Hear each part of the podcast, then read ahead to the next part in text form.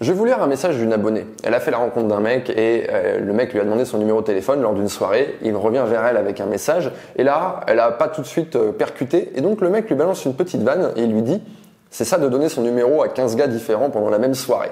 Clin d'œil.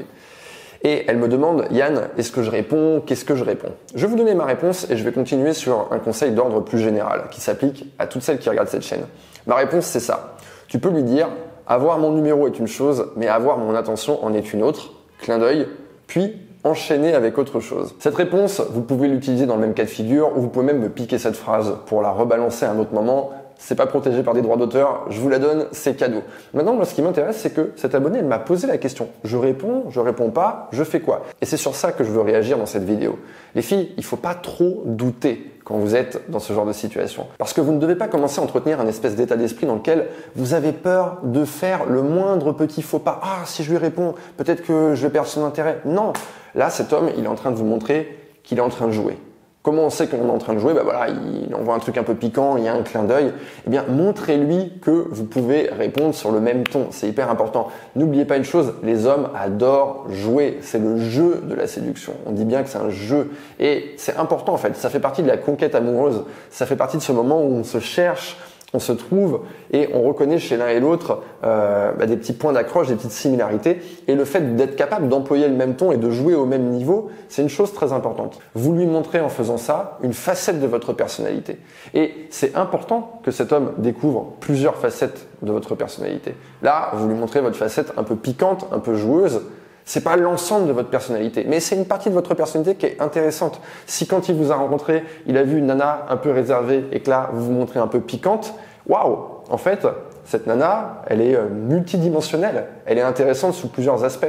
C'est un exemple que je donne souvent dans mes coachings. Prenez par exemple les personnages d'une série que j'adore et que vous adorez aussi, c'est la série Friends.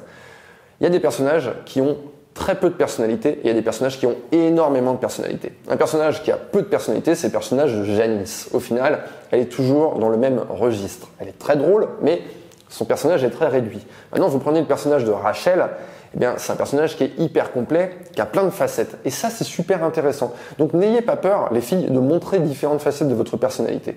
Et là, se montrer piquante et joueuse par texto, c'est quelque chose d'intéressant. Je vois beaucoup, beaucoup de conversations, que ce soit en coaching, sur mon club privé, le lien est dans la description si vous voulez m'y rejoindre, et également des gens qui partagent un peu leurs textos euh, sur Instagram. Notamment celui-ci, c'est une abonnée qui m'a écrit sur Instagram.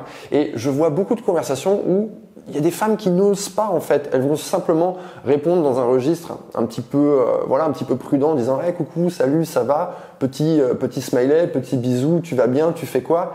Et il y a beaucoup de mecs qui vont considérer ça comme un peu chiant comme conversation. C'est con ce que je vais vous dire, mais tout dépend de la personne que vous avez en face. Si vous avez en face un mec euh, voilà, qui aime bien envoyer des punchlines, qui est joueur, qui aime bien, quand, quand il rencontre une femme qui aime bien avoir cette dimension-là, et que en face il a une nana qui lui dit ah tu fais quoi? Bah moi je fais ça, et qui va simplement rester en fait sur un échange factuel et montrer juste son intérêt par message, eh bien c'est quelque chose qui risque un peu de l'ennuyer.